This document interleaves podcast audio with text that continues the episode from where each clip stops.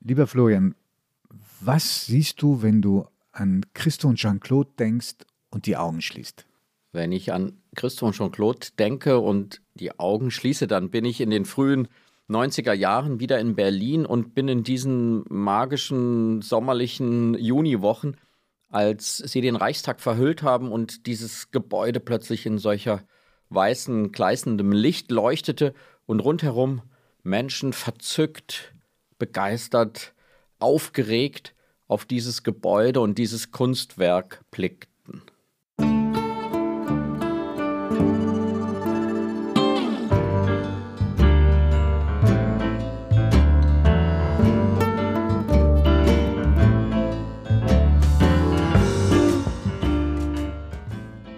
Augen zu. Der Kunstpodcast mit Florian Illies und Giovanni Di Lorenzo.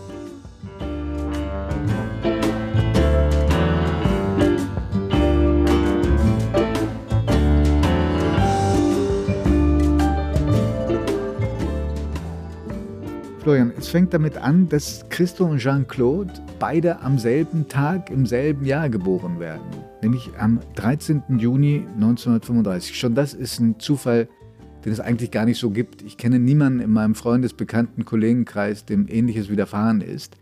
Er wird geboren in Gabrovo in Bulgarien, sie in Casablanca. Er zeigt schon ganz früh Talent und wird auch sehr gefördert. Also der Vater ist wohlhabend. Er hat von seinem Vater eine Chemiefabrik übernommen und Achtung, wichtiges Detail, in dem werden auch Stoffe gefärbt. Das hat ihn ganz früh schon fasziniert. Und die Mutter ist äh, Generalsekretärin an der Kunstakademie in Sofia, was bei ihm und bei fast allen anderen Künstlern, über die wir bislang geredet haben, auffällt, egal in welchem Jahrhundert, die zeigen früh Talent und werden auch immer gefördert. Also ähm, die Geschichte, dass einer ganz toll ist und das über Jahre oder Jahrzehnte nicht gesehen werden, die ist mir noch nicht untergekommen. Die gibt es natürlich immer wieder, diese Geschichten, aber da muss man wirklich immer aufpassen, das erzählen auch sehr oft die wirklich verkannten Künstler, um darauf hinzuweisen, dass sie viel besser sind, als der Rest der Welt es glaubt. Aber ich würde auch sagen, es gibt doch genug klickende Menschen äh, mit großem Gespür, die eigentlich diese Ausnahmetalente über die Jahrhunderte dann doch sehen. Es kann dann am Schluss sein, dass der Kunstmarkt vielleicht noch nicht so weit ist, aber glücklicherweise gibt es bei Christo wie bei Botticelli oder bei anderen immer die Familie, die Umgebung, die erkennt, dass das offenbar das große Talent ist, das ihnen in die Wiege gelegt worden ist. Und dieses Detail nochmal zurück, ich finde das auch so unglaublich, wenn man das liest. Wirklich am 13. Juni 1935 sind die beiden geboren. Also das ist wirklich, diese Künstlerkarriere ist auch ein astrologisches Freudenfest sozusagen. So. Äh, Wobei, wenn du, sagst, wenn du sagst früh erkannt, völlig richtig. Eine Ausnahme gibt es vielleicht, Van Gogh, der wirkliche Unglücksrabe der ist vielleicht am wenigsten gefördert worden. Und er hat nie eine Frau Familie. kennengelernt, die am Tag, wie er geboren wurde. Vielleicht ist das auch einfach nur sein Problem gewesen. Nein, über den kann man kaum Witze machen, weil sein Leben ist einfach zu traurig gewesen. Aber das haben wir in der vorigen Folge gemacht. Du kennst mich, ich versuche es trotzdem. Okay, okay. Also, die beiden lernen sich kennen, wo? In Paris. Aber auch eine schwierige Geschichte und eine lange Geschichte, denn erstmal musste Christo ja flüchten äh, aus Bulgarien, damals im festen Griff des kommunistischen Regimes, Moskau hörig. Und ähm, der ist in Sofia selber an der Kunstakademie und macht da eine ganz interessante Übung, nämlich durch einen Teil Bulgariens fuhr damals auch der berühmte legendäre Orient Express. Und es gab wohl an ihn den Auftrag, auch an ein paar anderen Kommilitonen, entlang der Strecke etwas Schmückendes zu gestalten, sodass er dann mit den Bauern offenbar verhandelt hat, wie man die Häuser so anstreichen kann oder so gestalten kann, dass da so eine Fassade des Landes äh, existiert, die Eindruck macht auf die vielen wohlhabenden Touristen aus anderen Ländern. Auch eine Wahnsinnsgeschichte. Wahnsinnsgeschichte, die, glaube ich, wirklich die Geschichte ist, um alles zu verstehen, was bei Christo und Jean-Claude dann später das Werk ausmacht. Denn man muss sich vorstellen, also der malt dann da monatelang diese grauen und zerfallenen Fassaden auf schöne Weise für die 27 Sekunden, in denen dieser Orient Express an so etwas vorbeifährt. Also immer diese unendliche Arbeit. Wir kommen nachher zu den großen Projekten, für die oft jahrzehntelang äh, gearbeitet und vorgearbeitet werden musste. Und dann geht es am Ende um ein paar Tage, ein paar Wochen.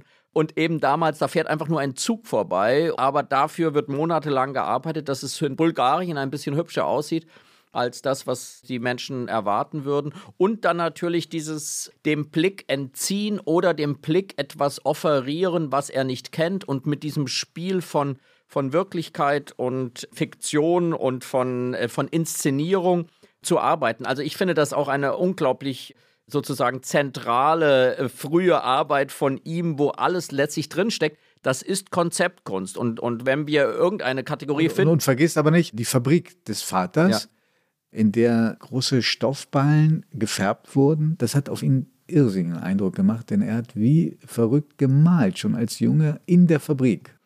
Genau, also man hat wirklich in seinem Fall das Beispiel, dass man das Gefühl hat, einerseits dieser Idee, äh, was ein Kunstwerk ist, oder dieses Konzeptuelle, entsteht bei dieser Fassadenmalerei und das Material, was natürlich für seine Kunst dann für die gesamte Zeit so zentral wird, das Verhüllungsmaterial, ist eben auch etwas, was er ganz früh kennenlernt, mit dem er arbeitet, dessen Faszination er kennenlernt und vor allem das, glaube ich, spielt auch eine Rolle in der Fabrik, eben diese, diese unglaublichen Mengen von Stoff, die lernt er kennen und auch da entsteht natürlich die Idee, was mit diesen Mengen möglich sein könnte. Und er ist natürlich ein größenwahnsinniger Künstler, aber er hat als Kind überhaupt erstmal solche Stoffmengen vor Augen gehabt und ich glaube, da ist überhaupt diese Möglichkeit entstanden, dass ein großes Gebäude verhüllt werden kann, weil er einfach wusste, ja, es gibt so viel Stoff. Äh, man muss nicht nur in, in Tischdeckengrößen rechnen und denken, wenn man über Leinenstoffe nachdenkt. Giovanni, wenn ich mich richtig erinnere, kommst du doch selbst auch aus einer Familie, die in der Wollfabrikation äh, groß geworden ist. Ja, aber ich kann da leider nichts Überhöhendes draus ziehen. Ich kann aber berichten von der unglaublichen Faszination, die ich selber als Kind hatte. Das war eine Fabrik mit Maschinen, die heute alle im Industriemuseum stehen könnten. Es wurde die Wolle vom Schaf angeliefert und dann konntest du den ganzen Prozess nachvollziehen wie Fäden draus gesponnen werden, wie die Wolle äh, gefärbt wird, die unterschiedlichen Qualitäten dieser Wolle. Und am Ende wurde das zu Knäuel geflochten und mit einer Banderole versehen. Und ich habe da Tage verbracht in dieser Fabrik und auch in dem Laden, in dem dann diese Wolle verkauft wurde. Den Laden gibt es immer noch. Die Fabrik ist leider schon lange abgerissen worden. Aber ähm, kreativ habe ich leider daraus nichts ziehen können. Aber das musst du einfach späteren Biografen und späteren äh, Pod Podcasts überlassen. Die werden da ganz bestimmt, wie wir auch jetzt, eine absolut logische, irgendeine Schlussfolgerung auf dein publizistisches Werk draus ziehen aus der Stofffabrik. Äh, nein, ich habe schon die Idee. Ähm, Dort hast du gelernt, dass für eine gute Geschichte immer der Stoff wichtig ist und du bist zu einem der großen Stoffentwickler im deutschen Journalismus geworden. Siehst du, also das kann man schon, wenn man sich ein bisschen anstrengt. Da wird man schon eine Verbindung finden. Bis zur nächsten Folge habe ich mir die Retourkutsche ausgedacht. Lass uns zu den wichtigen Dingen der Kunst zurückkommen. Die Familie von Christo wird schikaniert. Er wird zur Aufgabe genötigt. Die Fabrik wird verstaatlicht. Nicht Christo, sondern der Vater wird genötigt. Er entwickelt eine, gelinde gesagt, gewisse Feindseligkeit gegenüber diesem Regime. Es entwickelt einen ganz starken Freiheitsdrang. Das Thema Freiheit wird ihn dann in seiner Kunst ein Leben lang begleiten und er nutzt 56, äh, 1956 einen Aufenthalt bei Verwandten in der Tschechoslowakei, um sich abzusetzen besticht einen Zollbeamten, der ihn in einen verblombten Zugwagen lässt und damit landet er zunächst einmal in Wien, da hält er sich auch eine Weile auf und dann in der Stadt, die der Anziehungspunkt war für so viele Künstler, die wir bislang schon besprochen haben, in Paris, wenngleich Ende der 50er Jahre die ganz goldene Zeit dieser Stadt schon am Verblassen war. Aber er ist fasziniert, übrigens weißt du von wem ganz besonders? Nein. Wieder mal Picasso und hält sich äh, mit Auftragsarbeiten über Wasser, ist ein mittelloser Flüchtling Und er kriegt den Auftrag, die Frau eines Generals zu porträtieren, die mit der Familie in einem Schloss wohnte, also höher ging es nicht. Und er macht drei Porträts dieser Frau. Eins im impressionistischen Stil, eins im kubistischen, also hier ist da wieder Picasso und Braque, und eins im realistischen Stil. Ich glaube, die Arbeit hat ihm nicht so wahnsinnig viel Spaß gemacht, aber er lernt eine hochinteressante, hochattraktive Frau kennen, nämlich Jean-Claude, die Tochter des Hauses. Schwer umschwärmt. Er sagt, du hast mich überhaupt nicht beachtet, ich war ja auch nicht wichtig für dich. Und sie hat später gesagt, doch, doch, ich habe dich schon beachtet, aber ich spürte, du konntest mir gefährlich werden und klar war, du konntest auf keinen Fall, so wie du da dich präsentiert hast und so wie dein Hintergrund war, mein Ehemann werden. Aber es bestand eine ganz hohe physische Attraktion zwischen den beiden. Da ist auch etwas losgegangen. Nur hat sie sich dem Willen der Familie gebeugt und der Konvention damals und hat erstmal einen anderen Mann geheiratet. Weißt du, wie lange diese Ehe hielt? Nein, ich weiß nur, dass sie schon in der Ehe oder in der, bei der Heirat schon schwanger war von Christo. Also deswegen vermute ich sehr kurz. Ja, exakt drei Wochen hielt die Ehe, dann großer gesellschaftlicher Eklat. Die Familie war auch stinkesauer auf beide. Die haben sich dann später erst versöhnt. Aber die beiden haben nach der Trennung von dem drei Wochen Ehemann sind die beiden zusammengekommen, haben auch Anfang der 60er Jahre 1962 dann geheiratet und waren so arm, dass sie sich angeblich auch keine äh, Eheringe leisten konnten. Die Legende sagt, es hat ein Ring der Mutter von Jean-Claude dann geholfen. Und das wirklich äh, berührende ist ja, dass diese Liebesgeschichte, die, die so leidenschaftlich und so romantisch beginnt, eben wirklich bis an das Lebensende von beiden angedauert hat. Äh, Jean-Claude stirbt dann 2009 und Christo im letzten Jahr. Und es ist dann eben mehr als eine Liebesgeschichte geworden. Sie sind quasi zu einer Künstlerfigur verwachsen miteinander. Und man fragt sich dann natürlich immer, wie ist das, wie kann man sich das vorstellen? Und es gibt eine Person, der sehr viel über dieses Paar erfahren hat. Das ist Michael Cullen, ein Berliner, ein Amerikaner in Berlin, der maßgeblich auch dafür gesorgt hat, weil er einmal eine Postkarte mit dem Reichstag 1972 an Christo schickte und ihnen sagte, wäre das nicht was zum Verhüllen. Und er berichtete aber, dass er würde sagen, dass die visuelle äh, Energie in dieser Beziehung, die war Christo und die sprachliche Energie, auch die organisatorische Energie, das war Jean-Claude. Ja.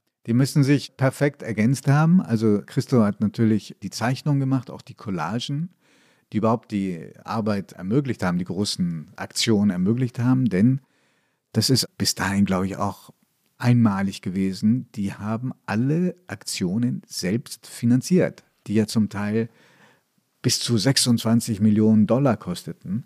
Sie haben nie Sponsoren akzeptiert und schon gar nicht öffentliche Zuschüsse, sondern sie haben die Aktionen finanziert über den Verkauf der Zeichnungen und Collagen, die zur Vorbereitung dieser großen Aktion nötig waren.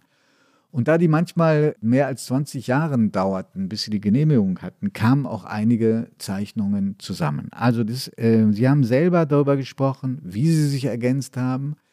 Jean-Claude war keine Künstlerin. Sie sagt, aus Liebe zu diesem Mann bin ich Künstlerin geworden. Ich wäre aber auch Zahnärztin geworden, wenn Christo Zahnarzt gewesen äh, wäre. Übrigens, ganz viele dieser Informationen habe ich aus einem hinreißenden Dokumentarfilm, der 90 Minuten dauert, der auf Arte gerade gezeigt worden ist und der in der Mediathek zu sehen ist. Ein Geschwisterpaar hat den gemacht, Wolfram und Jörg Daniel Hissen. Und der Film trägt den schönen Namen Die Kunst des Verhüllens.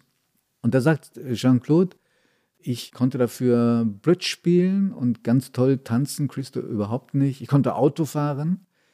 Da hat sie sich selber ein bisschen auf die Schippe genommen und dann hat sie aber auch lange drum gekämpft, um als gleichwertige Partnerin von Christo akzeptiert zu werden.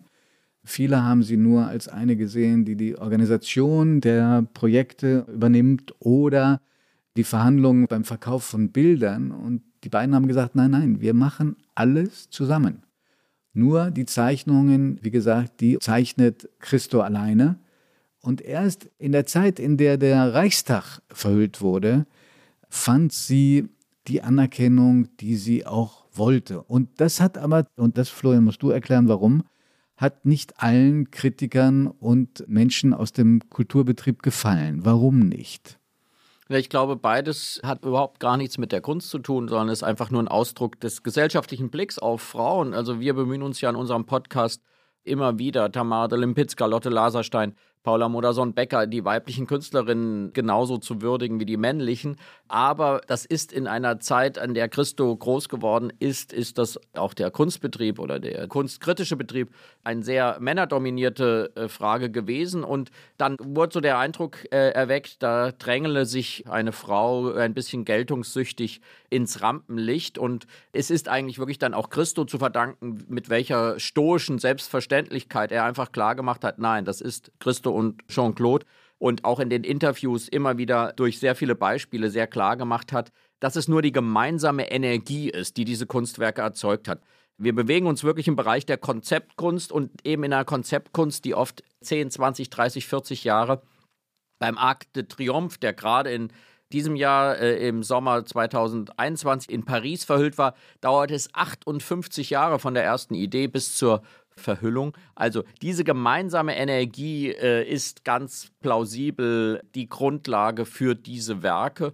Und ich glaube, das sagt auch Christo immer wieder, diese ganzen Dinge wollten nur zwei Menschen auf der Welt, nämlich äh, Jean-Claude und ich und unsere Beharrungsvermögen, unsere Imaginationskraft hat dazu geführt, dass es sie dann am Ende gegeben hat.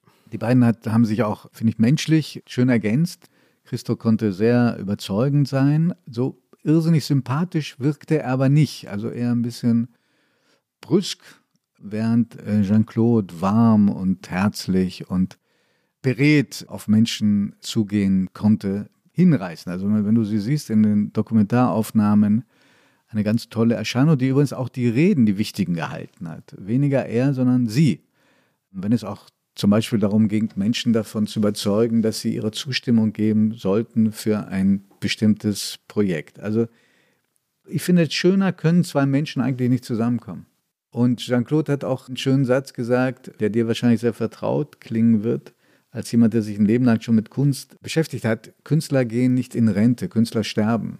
Mhm. Ja, und das, das zeigt ja bei den beiden auch, dass es wirklich seit dem Kennenlernen in diesen frühen 60er Jahren bis jetzt eben zu Christus Tod oder ihrem Tod äh, eine Geschichte ohne Pensionierung und mit dem Glück, dass auch spät noch große, große Projekte verwirklicht werden konnten. Ich glaube, das größte Projekt, das vor allem jetzt hier in, in unserem deutschsprachigen Raum eben solche Bekanntheit bekommen hat, ist die Verhüllung des Reichstags in Berlin. Und für mich ist das auch in einer bestimmten Hinsicht ein vielleicht nicht nur aus deutscher Sicht, sondern eines der zentralen Werke, weil dieses Verhüllen eben eine bestimmte Funktion übernimmt. Also er wollte etwas verhüllen, was selbstverständlich im Stadtraum oder auf der Landschaft zu sehen ist.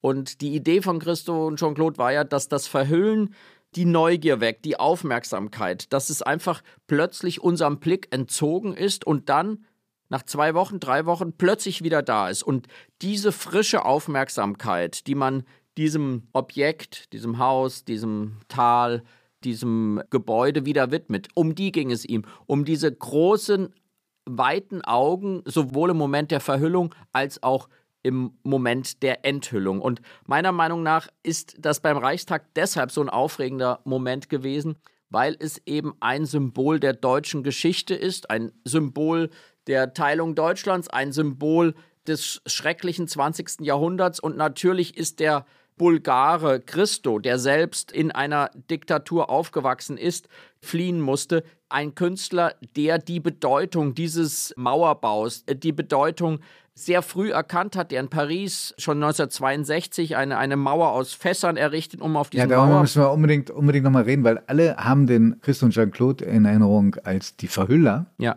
Aber es gab noch ein anderes Motiv, nämlich die Ölfässer. Genau, die Ölfässer kommen immer wieder vor. Ich versuche jetzt einmal kurz nochmal bei dem Reichstag zu bleiben, weil ich da mhm. sehe, dass er eben auch ein wirklich in diesem Fall ein politischer Mensch ist, das Paar, ein politisches Paar. Und dass dieser Reichstag, der eben diese schreckliche Zeit unter den Nationalsozialisten ausgehalten hat, der gebrannt hat, der ein Symbol für die nationalsozialistische Politik geworden ist, zuvor ein Gebäude des Wilhelminismus. Dass das Gebäude plötzlich sollte zum Parlamentsgebäude der neuen Demokratie der Bundesrepublik vereint mit der DDR werden, mit der neuen Hauptstadt Berlin. Das war so viel historischer Ballast, der auf diesem großen, schweren Gebäudeklotz lag.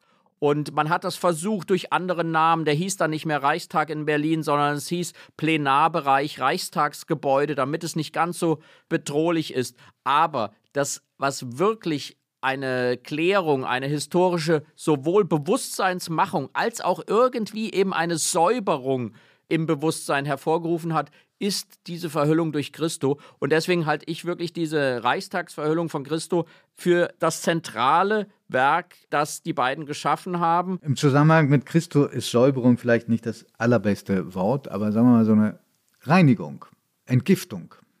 Entgiftung und dass man sich als Nation bewusst macht, was ist an diesem Ort alles geschehen. Ja. Und zwar in dem Moment, als er dem Blick entzogen worden ist. Und dann danach wieder draufschauen und sich damit zu beschäftigen und zu sagen, dieses Gebäude mit seiner widersprüchlichen Geschichte ist Teil unserer widersprüchlichen Vergangenheit. Florian, du hast am Anfang daran erinnert, dass du selber da warst. Ich war auch da. Ich muss dir sagen, ich habe Deutschland noch nie so schön erlebt wie in diesen Tagen. Das war eine unfassbar gute, wie soll ich dir sagen, eine, eine, eine Mischung aus Entspanntheit, Frohsinn, der aber sehr friedlich war, von Offenheit, von Glück darüber, dass man dabei sein kann. Ich habe Deutschland nie angenehmer erlebt als damals, nicht mal während des Sommermärchens im Fußball. Das stimmt. In den ersten Jahren des neuen Jahrtausends. Aber in Deutschland war das Ding sehr, sehr umstritten. Die Politik hat ganz heftig drum gestritten. Insofern gab es eine lange Phase der Überzeugungsarbeit, mehrere Bundestagspräsidenten haben sich dagegen ausgesprochen, unter anderem auch Herr Stücklen, kannst du dich noch erinnern? Mhm. Der war äh, dagegen. Es waren aber auch so wichtige Politiker dagegen wie, wie Wolfgang Schäuble oder Helmut Kohl.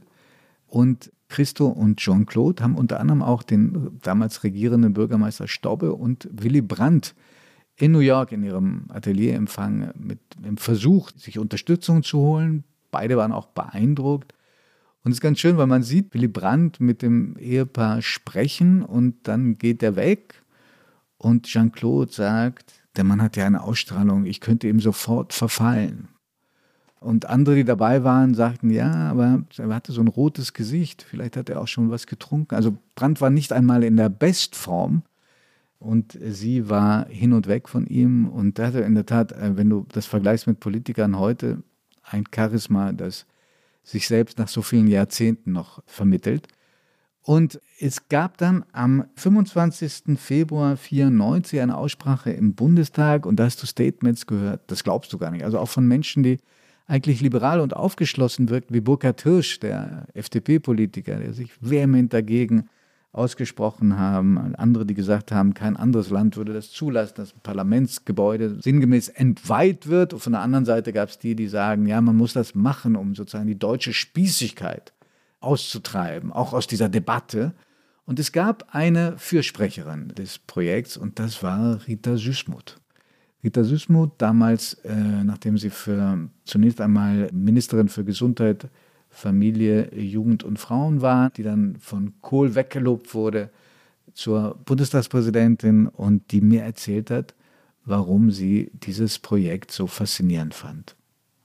Ich habe mich für dieses Projekt so begeistern können, weil es in einer außergewöhnlichen Situation etwas Außergewöhnliches darstellen konnte, nämlich die Menschen mitreißen, dass dieser Reichstag, der von so vielen als nicht gerade edler Bau bezeichnet wurde, etwas geöffnetes, künstlerisch gestaltetes in die, nicht nur die Berliner Welt, die Bundesrepublik, sondern in die Welt hineinschickte.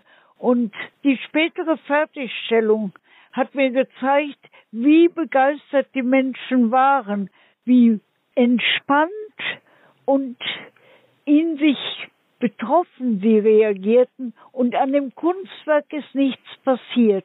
Und wenn ich von der künstlerischen Gestaltung gesprochen habe, dann war es die Transformation des Reichstags in ein großes künstlerisches Werk. Auch Schäuble war dagegen, hat aber später gesagt, dieser Reichstag ist ein wirkliches Kunstwerk, das unseren Parlamentariern zeigt, Kultur gehört zu unserer Politik. Aber die Geschichte ist auch dank der Hilfe von Rita Susmuth gut ausgegangen. 292 Parlamentarier haben sich für die Verhüllung damals ausgesprochen und 223 dagegen, neun Enthaltungen. Und Rita Süßmuth ist auch jetzt im September 2021 in Paris gewesen und hat sich das letzte Werk posthum angeschaut, die Verhüllung, die du schon angesprochen hast vom Lac de Triomphe und kam ziemlich begeistert von diesem Erlebnis zurück. Die beiden, also Christo und Jean-Claude, haben übrigens in der Zeit dieser Verhüllung der Zeit ein großes Interview gegeben und da stellt Christo die Vermutung an, womit wir ihr sicherlich Unrecht täten, dass sie das Projekt auch deswegen so unterstützt hat, weil sie ihren intimen Gegner Helmut Kohl ärgern wollte.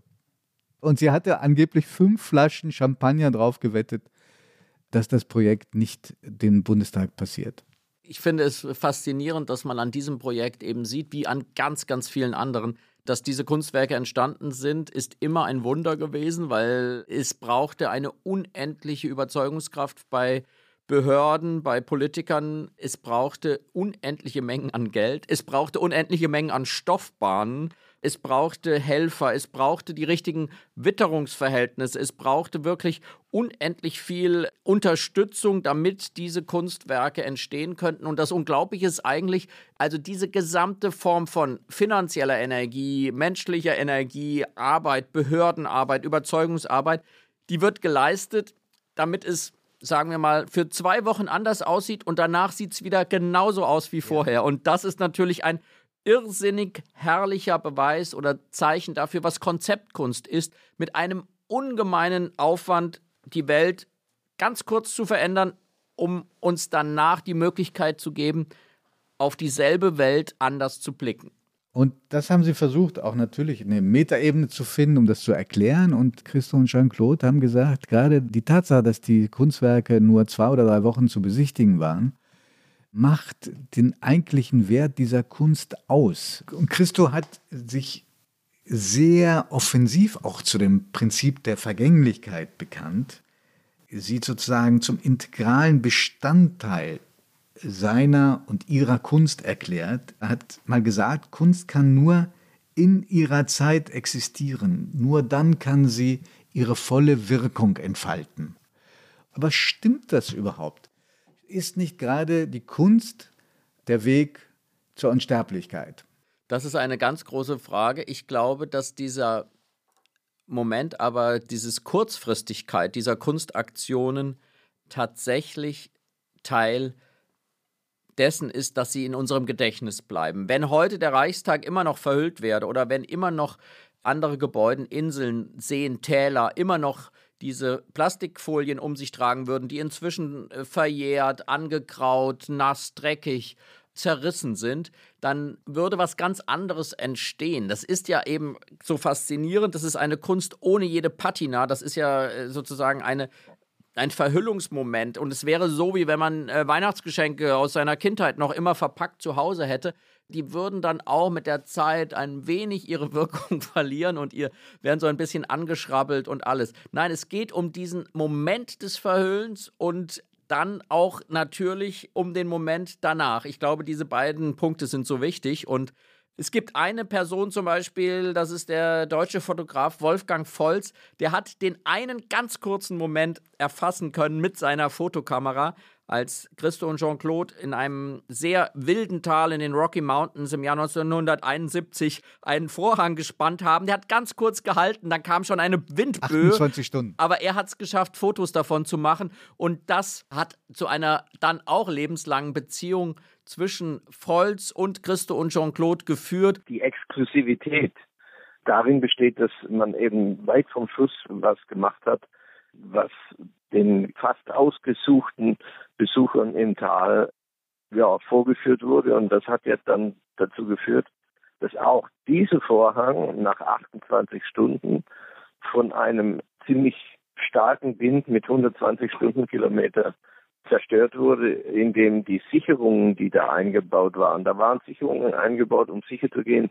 dass sollte der Wind stärker sein als für was der Valley Curtain entworfen war, dann sollten die Sicherungen, die Befestigungen am Talboden freigeben und dadurch entstand dann aus dem Valley Curtain nur eine Flagge, die dem Verkehr nicht störte. Da ging ja eine Landstraße durch auf einer Seite und das hatte dann zur Folge, dass die ganzen 20.000 Quadratmeter flogen in die Luft und das war ein gigantischer Anblick. Und ich war dann, ich, das war ja mein erstes äh, im Detail miterlebtes Projekt. Ich hatte gedacht, na gut, so, das ist ja ganz schön schlimm. Da werden die beiden jetzt ziemlich sauer sein. Das war dann überhaupt nicht der Fall, denn sie sagten, es hat 28 Stunden Bestand gehabt und äh, wir haben gesehen, dass es wunderschön ist und wir haben Fotos davon und da waren eben unter anderem bei den Fotos welche von mir dabei, die kein anderer hatte. Weiß der Teufel warum. Aber es war für mich im Grunde genommen ein Glückszufall. Also anderer Funk und Kinder Schaden war mein Vorteil, dass ich eben diese einzigartigen Fotos hatte. Und das war dann auch so, dass die äh, in das Buch, also die Dokumentation über das Werk, die im Hatje Verlag erschienen ist, da kamen die Bilder gleich rein und ich war als Fotografiestudent natürlich äh, richtig stolz, dass meine Bilder in dem Buch äh, über den Valley Curtain drin sind. Und äh, wir haben uns dann wohl doch sehr schnell angefreundet, haben Pläne gemacht für die Zukunft und, und für und Jean-Claude war es zu diesem Zeitpunkt, was sie mir aber nicht sofort sagten, aber zu diesem Zeitpunkt hatten sie die Entscheidung schon getroffen, dass ab diesem Werk meine Fotografie dann offiziell die Werke begleitet. Aber Florian, du bist mir ein bisschen ausgewichen, weil die Frage war, ob dieses in der Vergänglichkeit eigentlich die Kunst zu sehen und die Kunst in seiner besten Form, ob das vielleicht gut war für die Verkaufe des eigenen Werkes oder ob das stimmt. Denn ich glaube, das Bestreben aller Kunst ist zu bleiben. Also geradezu antithetisch zu der Aussage, äh, wir wollen im Vergänglichen gerade die Kunst erkennen. Ja, das ist was sehr Widersprüchliches, was Philosophisches, letztlich berührt es was Religiöses. Es ist wie die Frage von den Bildern der Heiligen, der Märtyrer, von Jesus, die man eben auch nur noch als Abbildung hat, die man als Abbildungen verehrt, sowie eben von den großen Kunstwerken Christo und Jean-Claude's eben nur noch die Fotografien existieren, die Zeichnungen. Wie bei Theateraufführungen, ja. da ist es ja auch so. Mhm. Es ist, ist ein sehr ähnlicher Theateraufführung, sehr gutes, sehr gute Vergleichsebene, weil wo bleiben die großen Theateraufführungen im Kopf des Betrachters? Und das ist, glaube ich, das, was im besten Falle solch einer Kunstform gelingt, dass du bis heute und ich an diesen Sommer im Moment in Berlin denken. Die Sonne scheint und Berlin und dieser Reichstag wirkt plötzlich vollkommen anders. Es entsteht ein anderes Gefühl. Und dieses Gefühl können auch noch so viele Zeichnungen und Fotografien ganz schwierig transportieren. Sie sind eigentlich nur Abbildungen eines Moments. Und das ist sicherlich aber zum Thema Vergänglichkeit auch das Problem, dass diese Kunstwerke jetzt ohne ihre Schöpfer sicherlich in Vergessenheit geraten werden, weil nur noch die Abbildungen existieren, keine neuen hinzukommen und sie wirklich ganz unmittelbar mit der mit der Kraft. Erinnerung der Menschen. Ja, und, und Erinnerungen, die sie gesehen Florian, haben. Ja? Aber es stimmt nicht ganz, dass nur die Erinnerungen übrig geblieben sind, weil am Anfang hat er durchaus Kunst gemacht, in früheren Jahren, die ähm, heute noch in Museen stehen oder bei Sammlern. Das sind nicht nur die Skizzen, zu den Projekten, sondern er hat dann Alltagsgegenstände verhüllt, kleinere. Tisch oder eine Schubkarre oder ein ganzes Auto. Genau, er hat, als er nach Amerika kam in den frühen 60er Jahren, hat er ganze Schaufenster nachgebaut und diese verhüllt. Da habe ich einige gesehen. Er hat dann die Möglichkeit bekommen, bei dem deutschen Sammler Dieter Rosenkranz, der gerade auch in diesem Jahr gestorben ist, einer der ganz großen Freunde und Kenner äh, des Werks von Christo und Jean-Claude, hat er wohnen dürfen und der hat erzählt, wie überwältigt Christo, der aus Osteuropa kommende Christo, von diesem Konsum in Amerika war. Der hat diese Schaufensterwelt, diese Überflussgesellschaft nicht ausgehalten und er hat es nur dadurch bewältigt, dass er die Schaufenster komplett verpackt hat, eingehüllt hat und nachgebaut hat. Und ich habe das Gefühl, das sind seine stärksten Bilder, wenn wirklich eine zusätzliche Energie hinzukommt. Also er will die Überflussgesellschaft verschwinden lassen hinter seinen Stoffbahnen. Er will den Reichstag verschwinden lassen, um in seine Geschichte einzusteigen und eine sozusagen Möglichkeit für eine frische Aufmerksamkeit zu geben. Ich habe ein bisschen Schwierigkeiten mit den Werken von Christo und Jean-Claude, wenn sie eine scheinbar willkürlich ausgewählten See, den Iseo-See in Italien, wenn sie dort Bahnen aufbauen oder wenn sie ein willkürlich ausgewähltes Tal in Amerika verhüllen oder eine Bahn spannen. Da fehlt mir ein wenig der Fokus oder die Präzision, warum es jetzt genau dieses Tal, diese Insel äh, ist. Das ging mir so bei den Schirmen, die äh, gleichzeitig in zwei Ländern aufgespannt ja. wurden, in Japan und ich glaube, es war Kalifornien. Mhm. Durch die Zeitumstellung konnte er dann auch beides einweihen, zeitgleich. Mhm. Bei diesem Kunstwerk auf dem Lago di Seo ging es mir gerade nicht so, weil ich fand, das ist so ein Menschheitstraum, über Wasser gehen zu können. Und er verbindet ja zwei Inseln auf diesem See mit dem Ufer. Und das ist eine so, eine so eine Ursehnsucht von Menschen, die da befriedigt wird. Also das hat mich sehr fasziniert. Es gibt auch noch eine andere Arbeit, da bin ich gespannt, wie du die findest. Der hat ja in Florida, in der äh, Biscayne Bay, so Kunstinseln umflort mit so rosa Kunststoffbahnen. Und das fand ich eine sehr, sehr beeindruckende Arbeit, weil sie das Künstliche nochmal so betont. Also es ist ja, das sind ja auch noch rosafarben gewesen. Die fand ich zum Beispiel ganz stark. Wie hast du die empfunden? Das gehört zu meinen Lieblingsarbeiten. Also die habe ich nicht im Original gesehen. Der Reichstag ist wirklich das einzige der großen Verhüllungsprojekte, die ich im Original gesehen habe. Mir fehlt da der Fokus auf dem Ort, weil natürlich könnte man auch die künstlichen Inseln vor Abu Dhabi oder in den Arabischen Emiraten äh, so verhüllen. Also dieser, dieser Aspekt von Willkür, der schwächt für mich das Werk bei dem Lago Iseo, das habe ich auch leider nicht persönlich erlebt. Da kenne ich auch eben Schilderungen von Menschen, die da waren, die dieses Erleben, körperliche Erleben genauso schildern. Vielleicht ist das eben einfach auch eine sozusagen ein Qualitätskriterium. Was löst das jeweilige Werk für die aus, äh, die Gelegenheit haben, es zu sehen? Es hat ihn ja äh, sehr lange der Vorwurf begleitet, ihn und dann auch die beiden, das sei sozusagen nicht Kunst, sondern seien Events mit Volksfestcharakter. Dieser Vorwurf äh, ist dann schwächer geworden, ist dann mittlerweile gänzlich verschwunden. Hast du für diese Kritik Verständnis? Das ist ganz sicherlich natürlich so ein ganz klassischer Vorwurf in der Kunstkritik, vor allem auch in der amerikanischen. Also, dass wenn etwas zu viele Anhänger hat, wenn es zu populär wird, dann kann da ja irgendwas nicht stimmen. Da glaube ich, aber er hat selbst durch diese verrückte Kombination daraus, dass er quasi eigentlich Kunst für die Gesellschaft schafft, aber keinen einzigen Euro an Subvention, Stadtmarketing oder irgendetwas angenommen hat, sondern es eben komplett selbst bezahlt hat. Anders als Woody Allen zum Beispiel, der ja ganz bewusst auch, äh, wenn Rom oder London oder Paris als Drehort sich ins Spiel brachte, äh, da auch Unterstützung erfahren hat. Das ist eine sehr schöne Formulierung, Unterstützung erfahren hat und, und aber nein, dieser besessene Christo und Jean-Claude. Und, und sie haben ja auch selber einen persönlichen Preis bezahlt dafür. Die haben ja über Jahre in Armut gelebt, hoch verschuldet. Ja. Haben für sich selber auch nie groß was ausgegeben. Weißt du übrigens, wo die gewohnt haben, die beiden, als sie 64 von Paris nach New York zogen? Nein. Im Chelsea Hotel, im legendären. Auch schön. Also ja. das ist ja, ich weiß nicht, ob das allen noch gegenwärtig ist. Also da hat Mark Twain gelebt, Janis Joplin, Andy Warhol, über den wir schon einen Podcast gemacht haben. Aber auch Bob Marley und ein anderer Künstler, den wir uns unbedingt mal vornehmen sollten, Florian, nämlich Salvador Dali. Mhm. Und ganz wichtig unter den Künstlern, die im Chelsea äh, abgestiegen sind oder dort sogar eine Zeit lang gelebt haben, war natürlich auch der große Leonard Cohen, der dem Hotel einen Song gewidmet hat. Da haben die wie in so einer Wohnung gewohnt, mit, hatten da eine Kochnische Und bis zuletzt, die Wohnung, die sie hatten, da, das war das Atelier, das war sehr, sehr bescheiden.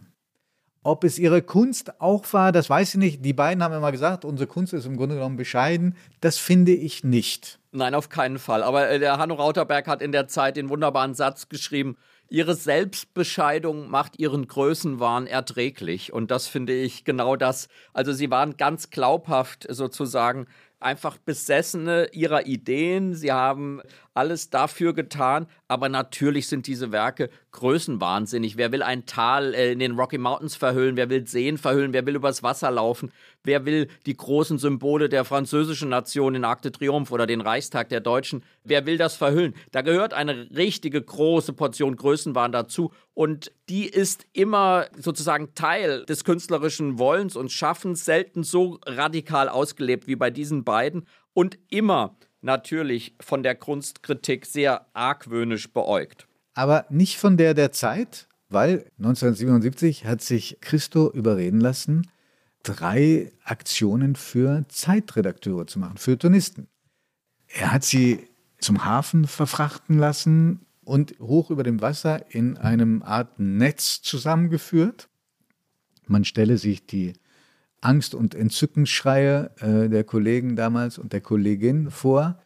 Er hat Zeitexemplar, Zeitstapel verhüllt in Plastik. Darauf waren noch die Fotos, vergrößert die Passfotos der Kollegen. Und er hat was äh, gemacht in einem Ruderclub. Da hat er auch Teile des Fensters abgehängt. Also fantastisch, dass, dass er sich darauf eingelassen hat. Und die Zeit hat dann in dieser Zeit auch damit geworben, nämlich Christoph wickelt das Feuilleton der Zeit ein. Ich glaube, er hat ganz bewusst auch auf Impulse reagiert. Wir haben von dem Beispiel auch gehört vorhin von, von dem Reichstag.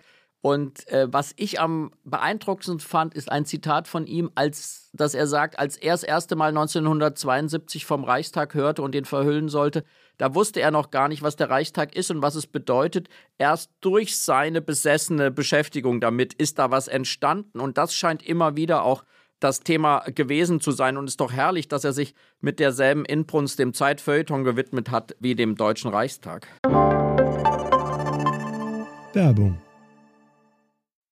Liebe Hörerinnen und Hörer, kennen Sie schon das Kunstmagazin der Zeit? Mit der Weltkunst erleben Sie jeden Monat die schönsten Seiten der Kunst. Sie wollen das Magazin unverbindlich testen? Dann bestellen Sie Ihr persönliches Kennenden-Exemplar gratis unter www.zeit.de/slash Weltkunst-Podcast.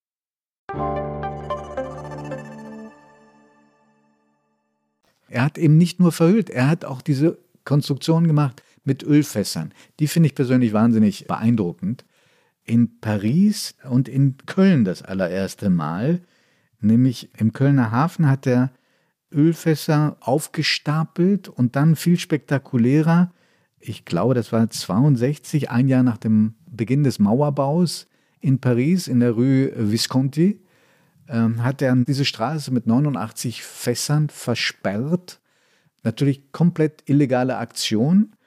Und dass sie überhaupt da einen Moment stehen bleiben konnte, ist Jean-Claude zu verdanken, die vorne die Polizisten in ein Gespräch verwickelt hat und abgehalten hat, sofort vorstellig zu werden. Und die Ölfässer in viel größerer Anzahl kamen dann nochmal zum Einsatz 99 im Gasometer in Oberhausen und ein letztes Mal, ich weiß nicht, ob du das verfolgt hast, 2018, also erst vor kurzer Zeit, da hat er so einen Grabbau versucht mit Fässern nachzuempfinden. Mastaba, also Mastaba in London. Mhm. Ich glaube, das Werk ist dann doch vielfältiger, als man das gemeinhin denkt und gemeinhin weiß. Es gibt eine Dimension in seinem Werk, als du eben nochmal von, von diesem Iseo-See und diesem Wandeln auf dem Wasser gesprochen hast die ich sehr faszinierend finde. Und das ist die Frage, wie er mit religiösen Begriffen spielt. Also das Wandeln auf ja. dem Wasser ist das eine, das Verhüllen, das Enthüllen, dieses Spiel mit dem Du sollst dir kein Bildnis machen. Also dieses, die Bilderverbote der Kirche, diese Bilderstürmerei und äh, diese ganzen Fragen, das finde ich sehr, sehr faszinierend. Wir haben bei Andy Warhol drüber gesprochen, wie ihn diese heiligen Bildchen in der Bibel seiner Mutter beschäftigt haben, wie er sagte, ich will, dass meine Bilder genauso verbreitet sind wie Leonardos Abendmahl. Und er hat es ja tatsächlich geschafft. Und weil er gesagt hat, in der massenhaften Verbreitung verlieren diese Bilder nicht ihre Bedeutung, sondern die Aura wächst sogar. Und ich glaube, dass man bei Christo dieser Frage unbedingt einmal nachgehen sollte, inwieweit er da auch selbst in diesen religiösen Kategorien gedacht hat. Erlaubst du mir zum Schluss ein Wort von Jean-Claude? Sehr gerne. Sie hat nämlich, auch das habe ich dieser wunderbaren Dokumentation der Geschwister Hissen entnommen, Sie hat sich nämlich nochmal zum Thema Vergänglichkeit spät geäußert und hat gesagt, warum lieben wir die Kindheit so? Weil wir wissen, dass es vergeht, dass jedes Kind halt größer wird. Und darum erinnern wir uns auch so gerne an die Liebe zum Beispiel, auch zwischen erwachsenen Menschen. Auch hier wissen wir, sie geht irgendwann vorbei. Und diese Dimension der Vergänglichkeit, die soll eben auch sich widerspiegeln in ihrem Werk wenn du so willst, ist hier auch was Religiöses. Mhm. Florian, die Verhüllung des Arc de Triomphe ist gerade erfolgt. Wahrscheinlich wird es posthum kein Werk mehr geben, was noch nachgestellt wird. Übrigens auch von nicht nur von den Deutschen, die bei den letzten Projekten immer wieder dabei waren, sondern auch von seinem Neffen Wladimir. Aber wo kann man die beiden heute noch sehen am eindrucksvollsten, außer in einigen sehr schönen Taschenbüchern? Also Bücher aus dem Verlag Taschen. Ja, der Taschenverlag hat sich sehr intensiv um ihn gekümmert. Es gibt eben diese großartigen Fotografien von Wolfgang Volz, die dieses Werk so umfassend dokumentieren. Und es gibt amerikanische Museen, vor allem Museum Ludwig in, in Köln und andere auch, wo immer mal eines dieser frühen verhüllten Schaufenster oder verhüllten Zeitungen oder verhüllten Objekte zu sehen ist aber es ist tatsächlich nicht einfach, sich diesem Werk jetzt posthum, wo Jean-Claude und Christo gestorben sind, zu nähern. Der beste Weg ist tatsächlich über die Fotografie oder das Gespräch mit Menschen, die eines dieser Kunstwerke gesehen haben. Oder die wirklich sehr eindrucksvolle, auch in dieser Beziehung sehr eindrucksvolle Privatsammlung von Reinhold Wirth, die ja zum größten Teil öffentlich ist. Und in der nächsten Folge, in vier Wochen, beschäftigen wir uns mit einem Künstler, den Sie zumindest relativ unkompliziert im Moment auch besichtigen können, auch wenn er schon sehr, sehr viele Jahre tot ist. Denn es läuft gerade eine fantastische Ausstellung in Dresden. Es handelt sich um den Künstler Jan Vermeer. Und wir freuen uns, wenn Sie dann wieder dabei sind. Ganz herzlichen Dank fürs Zuhören. Ganz vielen Dank und wir freuen uns mit Ihnen auf die nächste Folge von Augen zu. Tschüss.